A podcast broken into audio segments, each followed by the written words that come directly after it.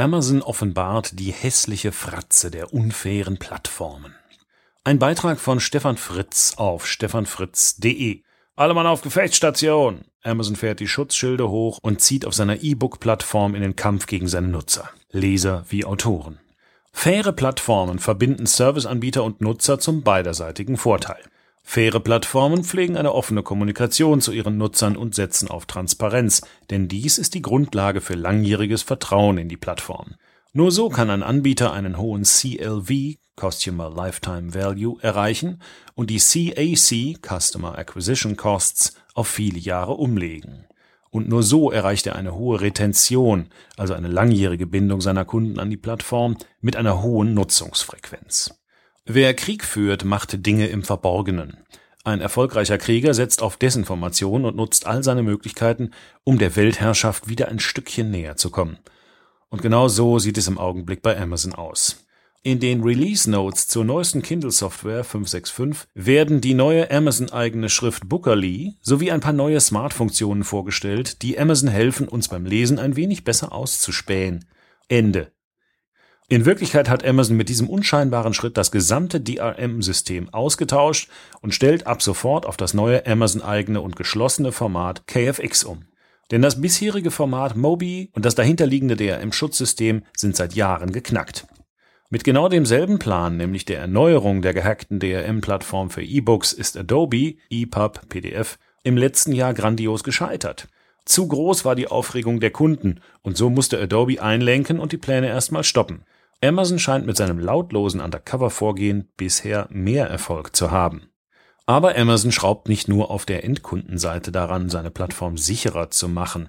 Der Konzern baut immer mehr spezielle Funktionen in die Authoring-Software ein, um die Buchautoren langsam aber sicher auf die eigene Plattform zu zwingen.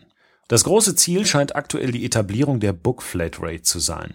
In Amerika ist Kindle Unlimited schon eine Weile am Markt, in Deutschland erst seit ein paar Wochen und mit einem geringeren und damit wenig attraktiven Umfang.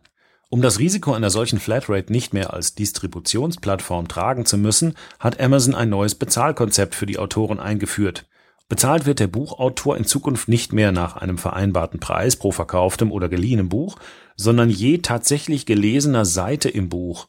Wow, was für eine coole, unfaire Idee. Amazon zeigt die dunkle Seite der Macht, aber wir als Nutzer entscheiden über die Zukunft für Hashtag faire Plattformen. Als langjähriger Bewunderer von Jeff Bezos trifft mich dieser Krieg, den Amazon gegen uns Leser führt, sehr.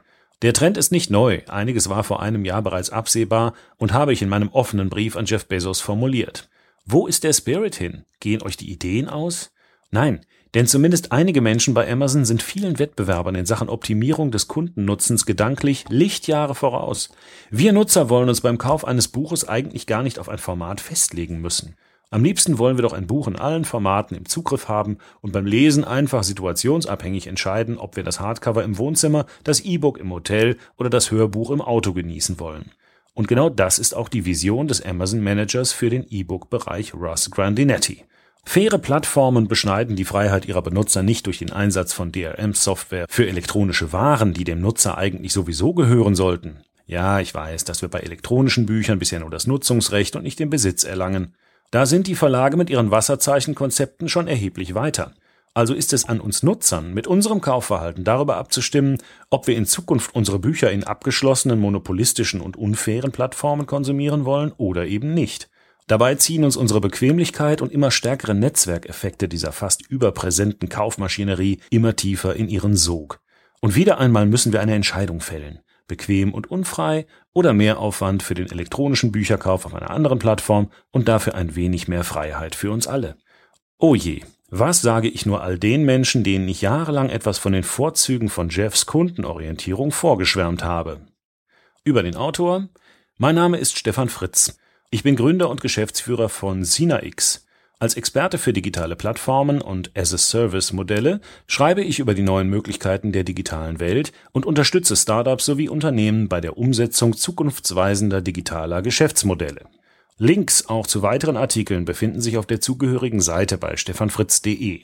Artikel eingelesen von Frank, Vorleser bei Narando